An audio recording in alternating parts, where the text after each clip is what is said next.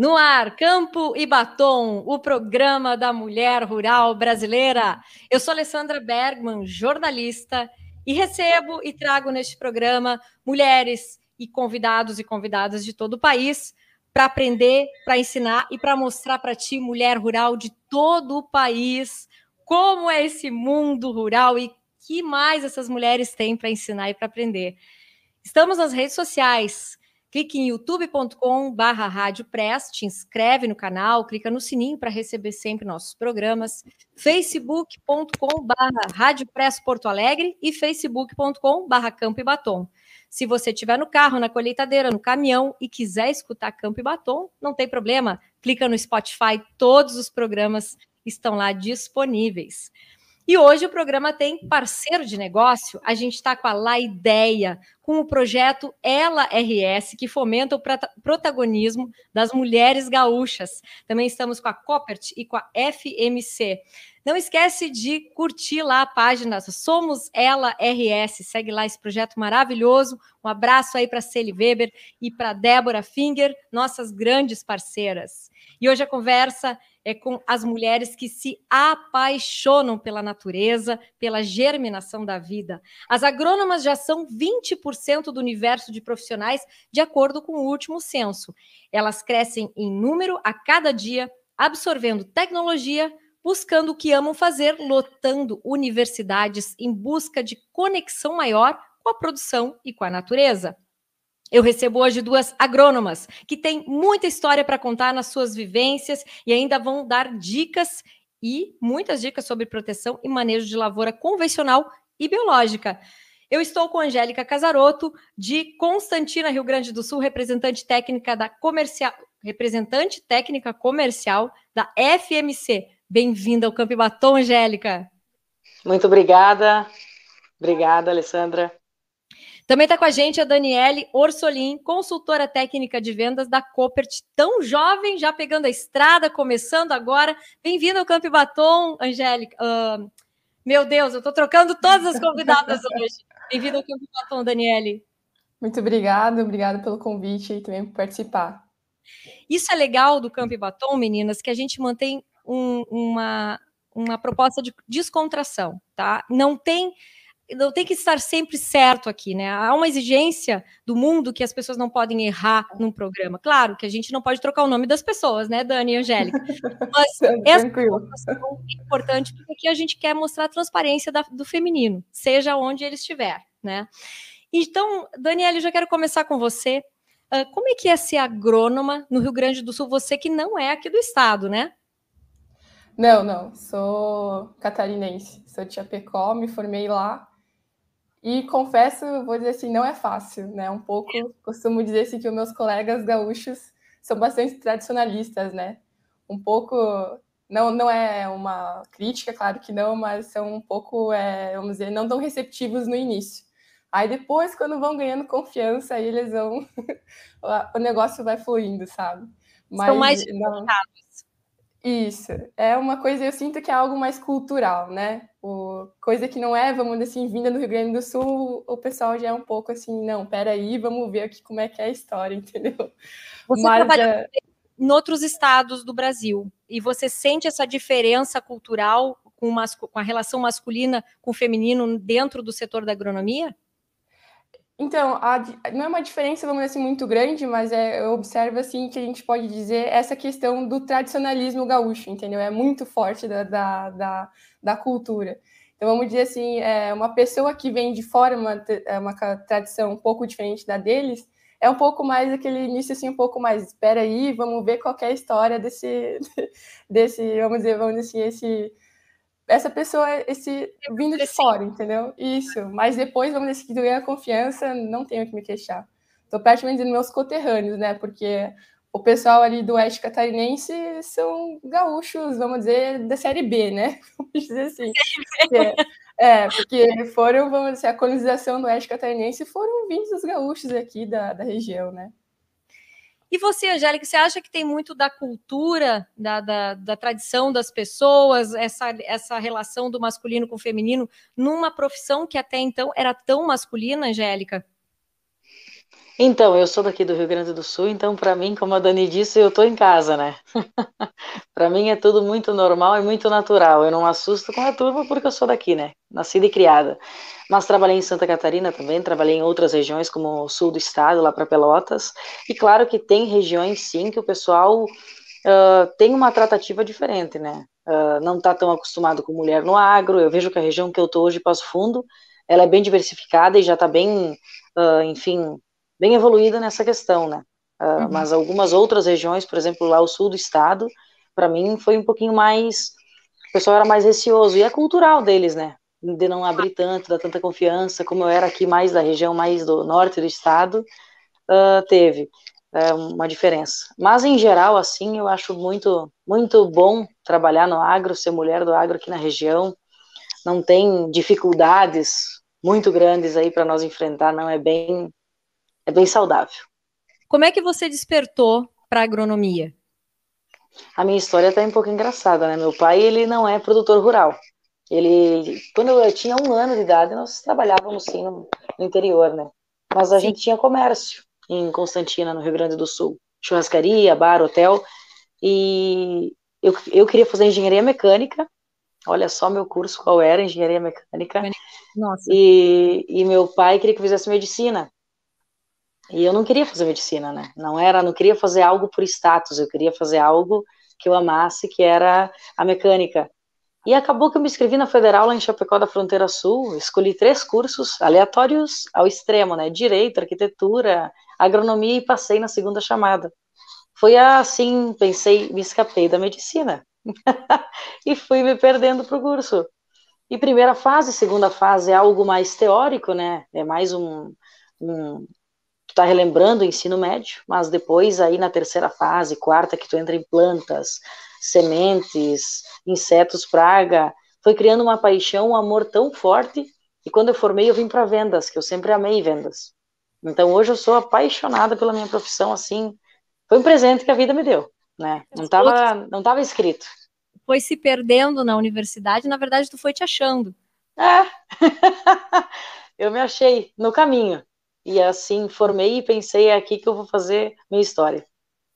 E para você, Daniele, como é que foi esse encontrar da, da agronomia? Na verdade, quando me perguntam isso, eu, eu, confesso que eu não sei responder, porque eu sempre quis fazer, né? E como a Angélica também falou, a gente inclusive se conheceu na faculdade, né? Conheci a Angélica lá e fiz na Federal também na Fronteira Sul.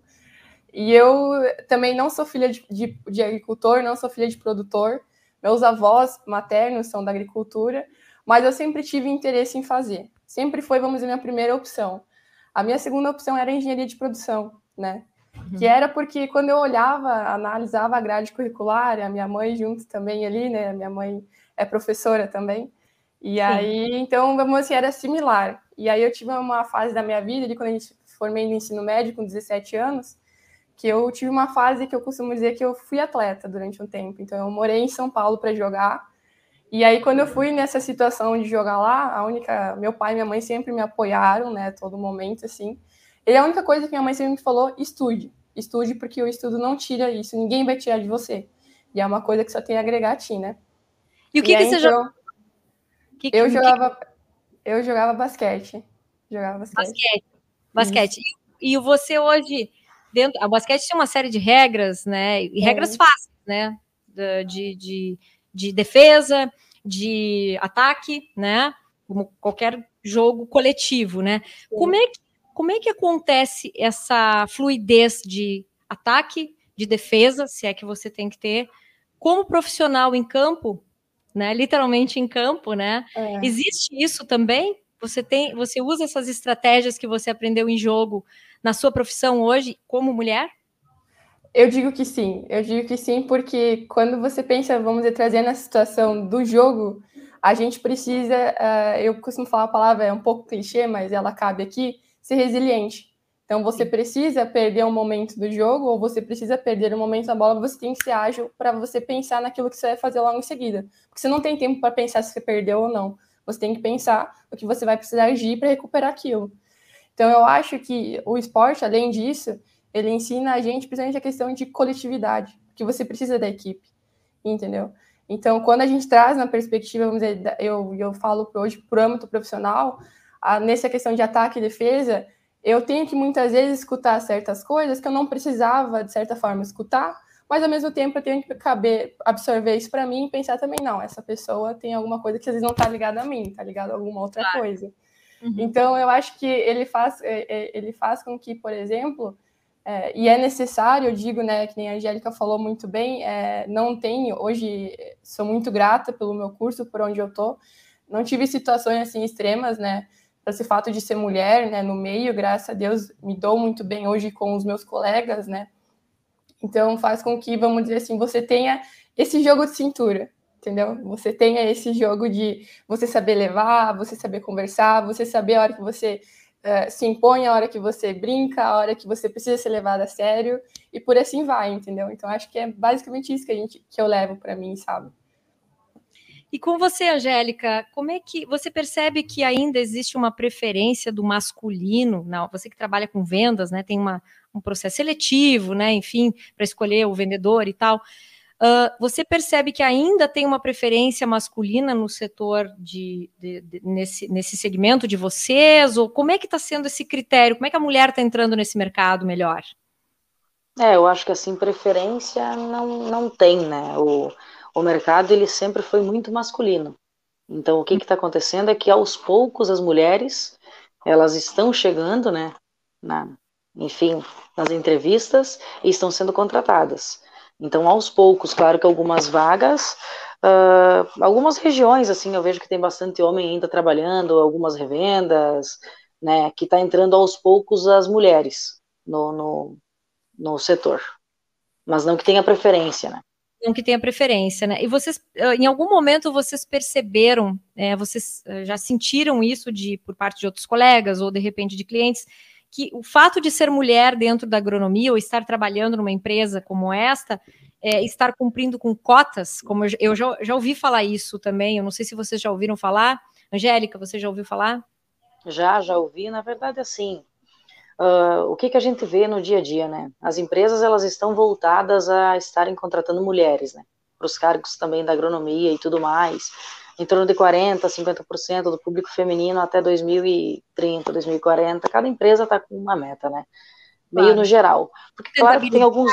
Também. É, alguns gestores têm dificuldade em contratar, então serve como um incentivo, né? Claro. O que, que às vezes ofende é que uh, essa cota às vezes é interpretada de uma maneira ruim por homens que estão no agronegócio conosco, sabe? Por exemplo, a Angélica vai ter muita oportunidade futura para ti, que tu que eu quero virar gerente comercial, porque vai abrir muita oportunidade para mulher. Eles estão focados em contratar mulher. Aí eu penso assim, meu amado, eu estou estudando, eu estou trabalhando super bem, eu estou fazendo uma pós-graduação, eu estou indo atrás do meu futuro, eu estou pegando feedback constante, buscando evolução. Eu não vou subir de cargo porque eu sou mulher. Eu vou subir de cargo se o cargo e eu estiver à altura do cargo, né? Eu acho que isso aí que acaba, parece que acabam parece que não aceitam, né? Querem diminuir, é. por vezes, a mulher porque vai ter cota. E se nós fizermos análise, as, as universidades, em 1980, 70, tinha uma, duas mulheres na agronomia, né? Então, como é que tu vai ter agrônoma no campo se tu não forma agrônoma? Acho que o ponto é esse. E a Dani, acredito que foi igual à minha turma, tinha 50% de mulheres no curso. Então, essas mulheres estão indo para o mercado foi também, Pode né, Dani, a tua? Sim, sim, eu, eu, vou complementar o que a Angélica falou, que você comentou ali dessa questão de, de contratar. Eu também estou na área comercial, né? E, e, eu falo pela minha empresa hoje, uma coisa que o meu, o meu supervisor, o que a Angélica colocou muito bem. A mulher consegue se destacar hoje, e não, não que, vamos dizer, o gênero masculino não se ofenda, porque a mulher está sempre em busca de melhorar. E a mulher sabe ouvir, na maioria das vezes sabe, ouvir e, vamos dizer assim, tomar para si o que, que precisa levar, não precisa levar. Bah, eu preciso esse ponto, eu preciso melhorar. Por exemplo, a Angélica falou muito bem. Eu estou indo atrás do que eu quero e eu estou pegando meus feedbacks, que muitas vezes penso eu também, que nem acontece para mim, que eu também gosto muito dos feedbacks, para a gente saber se a gente está no rumo certo, né? Sim. Então, é, é, você pegar esse feedback muitas vezes não pode, não é uma coisa que tu vai absorver bem no começo. Vai vir um feedback, às vezes, que vai vamos colocar entre aspas, vai jogar os cachorros em cima. Mas você vai parar para analisar, não, isso aqui tá certo, entendeu? Cabe, eu tenho que mudar. Então a gente vê muito isso, e eu, é uma coisa que o meu, meu, meu chefe, meu supervisor fala. Eu sei, ele falou bem assim outro dia nós conversando, ele, se eu pudesse, de agora a gente só contratava mulher. Mulher sabe ouvir, homem não sabe. homem não sabe. E na maioria das vezes quando fala, ou quando você quer apontar, vamos dizer, entre aspas, uma ferida, se dói, se ofende, entendeu? É, tipo assim, desmorona, entendeu?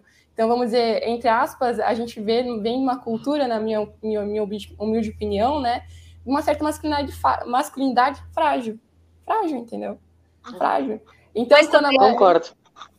Mas vocês acham também que tem que se aceitar tudo? Porque, assim, ó, é, a, quando vem a, o feedback, claro, vocês estão falando de chefes e tal, mas a gente tem que cuidar muito também quem dá o feedback pra gente, né? Não Exato. vai perguntar uma pessoa Exato. que tu sabe que não está muito alinhada com o seu propósito de vida e tal, e aí tu acaba pegando assim, ele, enfim, já sabe o que esperar da pessoa, né?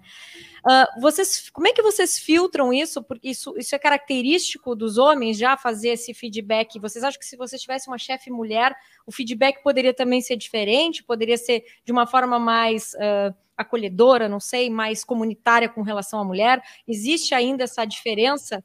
É, porque vocês têm uma certa dificuldade ainda. Opa, eu vou ter que engolir um pouquinho, processar e depois fazer um pouco diferente. Ou vocês já trabalham uma questão assim, só um pouquinho, feedbacks, mas eu vou revidar também. O que, que vocês. Eu acho que, que não mudaria nada ter uma gestora, hoje uma gerente é, mulher, porque. Pelo que, pelo que eu entendi que a Dani falou, é que a gente consegue ouvir, e o meu gestor também falava, eu tenho uma reação positiva. Eu não. Exato, exato. É porque ouvir, ouvir o homem também escuta. Só que ele não absorve, às vezes, alguns, claro que não dá para generalizar, né? Nunca na exato, vida. Exato, Mas, Mas não, não a gente escuta, absorve e melhora. Então, saber exato. ouvir é reação rápida, entendeu? É o jogo que a Dani falou.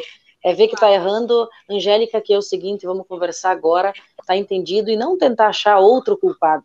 Eu sempre falo, né? Se tá acontecendo exato. algo de errado, a culpa é minha, não vou culpar o ar, né? O universo.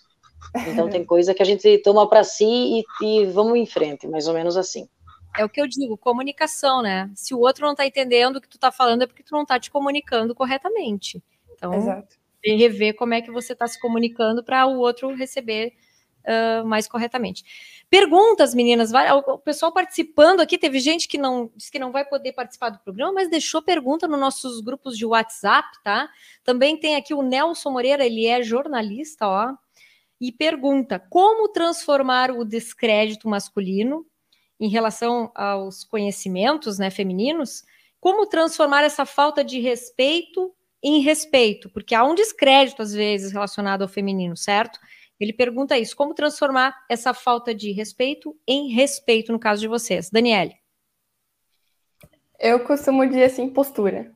A postura, é, o modo de você saber falar. Então, nesse, nesse momento de descrédito, que na maioria vezes acontece, é uhum. você provar que você não é só o fato de ser mulher, como a Angélica falou assim, ah, você está ganhando certas oportunidades por ser mulher. Não, eu estou ganhando certas oportunidades porque eu sou técnica, eu sei fazer o que eu preciso fazer, eu sei ser profissional. Então, a postura. Então, tem aquele, aquele momento ali que chega naquele, fala assim, pera, vamos ver qual que é a dela. E você ter a postura, saber se posicionar, saber é, falar o que precisa ser falado, e eu acho que é isso, saber se posicionar muito bem, entendeu? A postura que exige naquele momento, seja técnica, seja comercial e seja no atendimento com o cliente, entendeu? E isso vai fazer com que ele entenda que não é, ah, não é só um, vamos, sei lá, entre aspas, aqui um rostinho bonitinho na minha frente, entendeu? Ela tem uhum. conteúdo, sabe? É nesse sentido.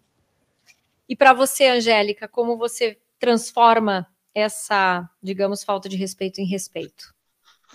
Não, eu acho que é basicamente isso e às vezes tu chega numa região nova, numa companhia nova, enfim, a gente escuta também um, temos uma mulherada e um grupo bem interessante aqui na região que a gente conversa. E de início, às vezes eles pensam, nossa, contratou tal pessoa porque é mulher, porque é bonita, e acontece, tem esse descrédito, às vezes até o homem, ele fala isso aí, porque ele não, não consegue se colocar no, no, no nosso lugar, assim, que nós também somos profissionais e estamos em busca do nosso futuro, nós temos contas a pagar, nós nos sustentamos, então nós temos a nossa vida, né?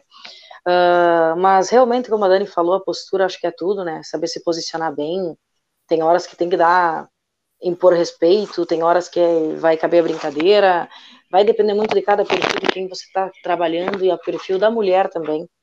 Eu vejo que tem pessoas que são muito. Eu sou brincalhona, alta astral, tô sempre dando risada, só alegria com os clientes. Se falar alguma coisa, tem hora que eu finjo que nem ouvi, porque eu não tô preocupada, sabe? Não, não me. Não, não, não, não, e não, e não é uma falta de respeito, ao meu ver, para mim, porque o meu perfil não considera isso. E tem uhum. mulheres já que são mais reservadas e não gostam. Então, eu acho que também cabe ao público de quem a gente está trabalhando saber fazer essa leitura, né? Claro que não vai se passar porque a pessoa é brincalhona, né? Óbvio que não, né? Mas eu acho que saber levar e deixar a coisa sempre leve, né? Eu acho que é o fica bom essa leveza, sabe? Dentro do agro. É junto é... com respeito, tudo fica leve. Ótimo. E vocês têm que trabalhar essa leveza, digamos assim, vários momentos do dia a dia de vocês, ou é lá de vez em quando, é uma coisa muito constante? Que percentual isso tem na rotina, Angélica? Olha, depende. Acho que não é. Hum, depende. Depende da ocasião, depende quem é o cliente. Eu, eu acho que é, são poucas as vezes assim, porque ser leve a gente é todo dia, né? Brincadeira é como quando tu vê dois amigos se encontrando homens e eles conversam e dão risada e falam uma besteira, eles vão falar com nós, não tem nada a ver, né? Então eu não, não vejo como se fosse uma ofensa ou algo que está querendo, enfim, me faltar com respeito, né? Então, eu acho bem. Começou, a Daniele começou a rir quando eu fiz a pergunta. Não, é que eu, eu acredito que é que tu falou, ah, que durante o dia esses momentos de leveza, né? Eu entendo que, é, que nem a Angélica falou, é muito da leitura com quem a gente está lidando. E a mulher tem esse feeling mais apurado para entender o ambiente, entendeu? Para ver qual que é o momento da brincadeira, qual que é o momento de você falar sério, qual que é o momento da postura. E desse negócio da leveza, que nem a Angélica falou. É, a Angélica tem esse perfil realmente também, eu também sou desse jeito, prefiro levar, que nem eu brinco assim, as coisas na, na brincadeira. Se levar tudo a sério também não dá, né? Mas esse negócio que a gente fala, ah, quantas vezes no dia tem que levar. Tem dias, né? E a Angélica deve passar também. Você tem vontade de socar a cara de alguém na sua frente, entendeu? Só que você tem que respirar fundo, você tem que dar uma volta ali, um negócio. Que não dá, entendeu? É, nesse sentido, tem momentos que sim, né, dá vontade de estourar, entendeu? Dá vontade. De... Só que você tem que guardar para si, porque tem coisas que você não pode, não pode, vamos dizer, transparecer também, entendeu? Campo e Batom, o programa da mulher brasileira, que pode também servir como box para as mulheres aqui largarem o que precisam, né, meninas? E a gente está recebendo aqui vários comentários, tem gente fazendo pergunta. Débora Finger, obrigada, Débora, pela presença. Essas mulheres representam a nova geração que atua no agronegócio. São nota mil. Olha que legal o comentário. Obrigada, Débora, por tua participação. A Débora. Um beijão para ela. Um beijão para ti mesmo. Ela que tem o projeto LRS, que fomenta muito protagonismo das mulheres gaúchas. Fantástico, Débora, muito obrigada. Tem mais pergunta aqui. Agora, perguntas técnicas, meninas. Olha só, a turma lá do Mulheres Essência do Agro. Beijo para vocês, meninas. Super audiência aqui no programa sempre. Uh, não deu nome, né? Botou em nome do grupo aqui uh, o pessoal. Estou vendo bastante notícia e apelo para combater a cigarrinha do milho. Ela é uma praga comum. Que cuidados são importantes para evitar e combater? É uma pessoa já está se precavendo aqui com a coisa, né? Angélica, é... fique à vontade. Então, eu acho que esse ano aí, ano passado, na verdade, as lavouras de milho, nós aqui da região sul do Rio Grande do Sul, que foi um. Chegaram de surpresa, nós não tínhamos assim conhecimento forte de manejo da praga, de reconhecimento e danos, né? A cultura do milho. E nesse ano aqui, eu falo por mim pela FMC e sei que a Dani também com a Copert, né, fez muitos eventos na região para tentar levar conhecimento para o produtor rural. Foi o que a gente fez de nossa parte, né? E mostrar para eles as formas de manejar que a gente não precisava parar de plantar milho. Ia ser possível a gente continuar produzindo milho em altas quantidades, né? Enfim, com boas colheitas, desde que a gente faça manejo preventivo, com biológico, manejo químico se necessário, acompanhamento, monitoramento, que era uma praga que como a gente não, não tinha na lavoura, a gente não ficava indo na lavoura, olhava se estava com surto populacional, né? Então, eu acho que principalmente a cigarrinha do milho hoje é, se tiver presença dela na cultura do milho, é fazer aplicação imediata, né? Porque a praga, ela é, é mini, pequenininha, mas ela é danada, né? Acho que a Dani quer contribuir uma dica de orientação quanto à aplicação, nunca é bom, nunca é bom esquecer né, das, das recomendações necessárias para fazer a aplicação correta, né? Dani, você tem algum comentário a fazer? Não, ali acho que talvez a pergunta dela se é uma praga incomum ou não, né? Que nem a Angélica comentou. Ela veio para ficar, né? Foi uma praga que migrou, é, vamos dizer, o, o, centro, vamos dizer assim, de origem dela aqui no nosso Brasil, é ali entre Minas Gerais, aquele cinturão ali. Então veio, ela, ela tem um hábito migratório muito grande. Então, como a Angélica falou, chegou na safra passada para nós e ela veio para ficar. Então, vai ser muito difícil se uma praga quarentenária, como foi a casa da Helicoverpa em 2013, que teve um surto muito grande, todo mundo controlou e ficou tranquilo. Ela é uma praga que a gente a está observando que ela está presente, né? Então, que nem a Angélica falou muito bem, a gente sempre procurou levar conhecimento ao produtor, para ele entender que essa praga ela pode ser sim manejada, né? E, e a gente tem ferramentas para isso, e a gente precisa produzir milho, querendo ou não, né?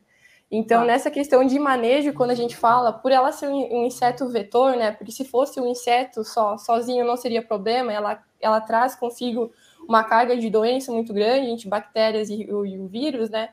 A gente precisa manejar. E um ponto muito importante quando a gente fala de manejo é monitoramento, né? Uhum. E como a gente está vendo agora na nossa safra, a gente está vendo uma flutuação populacional entre altos e baixos. A gente teve esse período de chuvas agora entre outubro, setembro e outubro, que diminuiu a população, porque ela não gosta, de certa forma, de umidade, ela gosta de clima seco. Uhum. E agora a gente está vendo a flutuação dela aumentar. Então, como a gente vê muito, muito bem com, a, com as RTC, que a própria CCGL acompanha para nós, né? A questão do produtor entrar aplicando, dele se atentar à praga, fez com que diminuísse também. Então, quando uhum. a gente fala de manejo, é presença ou ausência, monitoramento é muito importante, Aplicações é muito importante, como a Angélica bem falou, consorciação de produtos, ferramentas, ingredientes. E quando a gente fala disso também, não só o químico, mas também o biológico. O biológico entra muito bem nesse, nesse casamento para a questão de período de reentrada. Porque, a, o, vamos dizer assim, a janela crítica da cigarrinha pensando no milho é até oito folhas, V8, sabe? Então, se eu consigo estender a minha aplicação, porque se eu, conforme a molécula química que eu trabalho, ela degrada muito, muito rápido no ambiente entre dois, dois, três dias, né? Então, se eu consigo estender a janela de entrada, pensando na cultura do milho, eu vou ter um custo, vamos dizer assim, menor associado por hectare de aplicação. Então, eu tenho um menor investimento também no final e mais rentabilidade para o produtor. Então, o manejo da cigarrinha é um, um todo. E falando também até a questão de híbrido, é, você estudar muito bem seu híbrido, não é, vamos dizer assim, não é deixar de plantar, vamos dizer, um híbrido suscetível, não. Você vai plantar porque geralmente esses híbridos têm um alto teto produtivo, mas você manejar, você utilizar todas as ferramentas que você tem na mão, porque a cigarrinha não dá para brincar. Então, é. vamos dizer, o pilar muito importante dela é monitorar. Então, a questão é, é um custo bastante, vamos dizer, baixo para o produtor adquirir as armadilhas adesivas e para ele ter ideia se tem ou não. E se achar na armadilha, não é, ah, tem duas, três ou quatro, eu vou estar aplicando, não. Identificou uma, já é tomada de decisão, tem que aplicar. É tomada de decisão. Entendeu? Tem mais perguntas aqui. Uh, rotação de cultura. Em quanto tempo se precisa fazer? Quem responde? Dani ou Angélica? Olha, eu acho que assim, a rotação de cultura ela vai entrar num sistema né, de manejo. Então, não vai adiantar fazer um ano, dois anos e parar e nunca mais fazer, né? Eu acho que assim, a gente sempre está olhando tudo como um sistema, né? Uhum. Então, acho que fazer sempre, né? Sempre rotacionar culturas, cuidar para não ter monocultura e tudo mais, que aí a gente consegue controlar, às vezes, muitas doenças que a gente tem aí, por exemplo, ah, até a questão do mofo branco, né? A gente consegue diminuir fazendo uma rotação de culturas, então a gente entra junto no manejo, aí você agrega o químico, aí você agrega o biológico, aí tu tem eficiência no controle, sabe? Uh, e é... Perceba, Angélica, que muita gente não dá bola, logo o mofo branco chega, não vai dando bola, e aquilo ele vai se criando, vai ganhando corpo ano a ano em cada na, na produção e vira uma bola de neve, né? Sim, mais é, na verdade, na verdade, mofo branco, depois que está instalado na área, o produtor ele tem que ter, né, a produtora, enfim, tem que ter o, o enfim, a consciência de estar tá cuidando dessa área, né, porque ela está infectada, ela não vai de um ano para o outro sumir o mofo branco da área.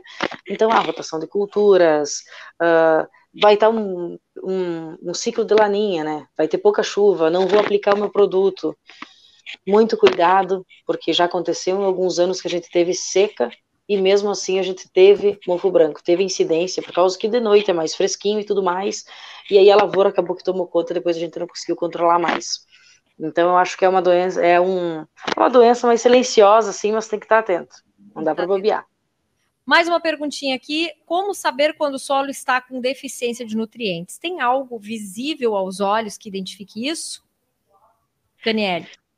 Geralmente a, a, cultura ela vai, vai dar sinais, né? A cultura em si. Se a pergunta dele é com relação a antes, né? Antes de você ver na cultura, porque quando você enxergar na cultura, você já não consegue repor esse nutriente, né? Então vamos dizer assim, o que, que dá para ele fazer antes, pensando? Análise de solo, né? Certo. Mandar fazer uma análise de solo e identificar qual que é o fator que ele precisa mais. Porque a gente precisa manter os níveis adequados. E às vezes, vamos dizer assim, um, um nutri, micronutriente, um macro, pensando no nitro, NPK no geral, se eu tenho demais, ele geralmente anula a absorção dos micros, né? Cálcio, potássio, por assim vai. Então, tem que sempre manter um equilíbrio. Vamos dizer assim, nada que é em excesso é bom, né? A gente precisa manter sempre um equilíbrio. Então, nessa perspectiva dele, se ele a cultura nos indica, né? A cultura, seja soja, milho, trigo, ela sempre vai nos indicar qual é a deficiência para sintomatologia de folha, geralmente. Mas antes disso, né, é sempre bom fazer análise de solo. Análise de solo. Muito bom. Então, Bibatom, o programa da mulher rural brasileira. Antes da última pergunta para as nossas convidadas, tem mais um oi aqui da Neudelci Orsolim de Moraes. Olha aí, ó. Parabéns, mulheres nos, estabele nos estabeleceram por, se estabeleceram por competência, bem como conquistar um espaço e respeito nesse sentido. Parabéns, olha aí, ó. É a mãe, Daniele? É minha mãe. Ah, olha que show. Mãe presentes aqui no Campo Um beijo, um beijo, inclusive. Vamos para os recadinhos. Ainda dá tempo de se inscrever no Ledone del Agro, a presença da mulher no agro, realização do grupo Fienelli, FINL, para quem não conhece, um grupo que trabalha com iluminação artificial para lavouras com lâmpadas acopladas em pivôs de irrigação. O evento será em Foz do Iguaçu e será semana que vem, dias 25 e 26 de novembro. Dá tempo de se inscrever. ledonedelagro.com. O valor arrecadado com o evento será revertido para entidades assistenciais do município. Além de Alisson Paione, Paiolinelli, que vai estar participando. É, vários, com, várias convidadas também estarão presentes neste evento durante os dois dias. Nosso abraço ao CEO da empresa, Gustavo Grossi, e sucesso para este evento aí que marca a chegada da empresa Finiel, Finiele ao município. Gente, eu não tô. Hoje tá difícil. Olha as técnicas de comunicação. Hoje tá. Sabe aquele dia que tá trancado? Tem o dia que tá. Tem o dia que tá e que não sai. E mais um recado importante para quem produz vinho, uva, vem aí a quarta Tecnovites, a maior feira do setor vitícola do país. Vai acontecer em Bento Gonçalves, dia prime de 1 a 3 de dezembro, no Vale dos Vinhedos. Troca de experiências, apresentação tecnológica, comercialização de produtos e grandes empresas do setor reunidas no complexo, no complexo Vila Miquelon. Mulheres deste Brasil garantam já a sua presença nesta feira, que além de ser o berço da produção da uva e do vinho, um passeio maravilhoso será uma grande oportunidade para novos conhecimentos nesse momento. Um abraço aí ao Elson Schneider, presidente da feira, que é também presidente do Sindicato Rural da Serra Gaúcha. Quem está em dúvida, meninas, de seguir a carreira de agrônoma, qual a mensagem que vocês deixam para estas meninas? Uh, pode ser uma mensagem pró ou contra. Angélica. Eu acho que contra não, né? Porque a gente está aqui, a gente está bem feliz como, como agrônoma no setor. Uh, eu acho que assim, se tem dúvidas por causa de medo, de como é que está o, o recebimento, a aceitação da mulher no agronegócio, acho que a gente está vivendo um bom momento, um momento feliz eu, no início, quando eu comecei há cinco anos atrás a trabalhar, tu encontrava menos mulheres a campo, com certeza, né? Como eu digo, essas universidades estão minando boas profissionais, né? No mercado de trabalho. E a gente, eu ficava super feliz quando encontrava uma mulher, né? Era a minha alegria. Pensava, meu Deus, tu é da onde? Tu estudou aonde? Tá em qual empresa? Era uma alegria. E hoje está muito diversificado. E a gente está sendo muito respeitado pelas companhias, pelas empresas, pelos clientes e colegas, assim, eu acho que vem mudando e evoluindo muito, então não precisa ter medo, porque com competência e mostrando teu trabalho, né? Suas competências, não tem, não tem o que temer. Daniele. Eu concordo com a Angélica também, mas é aquela ideia, nem todos os dias são fáceis, né? É, tem que estar preparada, tem que amar o que faz, tá? Tem que amar, tem que gostar, tem que botar, vamos dizer, brincar, é, literalmente a cara no sol. e tem que enfrentar, entendeu? É, é isso, tem que ir bastante coragem, sabe? E que nem a Angélica falou, não precisa ter medo. No começo pode ser que, como ela mesma falou, a gente tem um pouco de receio. Eu também no começo fiquei bastante receosa, porque era uma coisa muito nova para mim.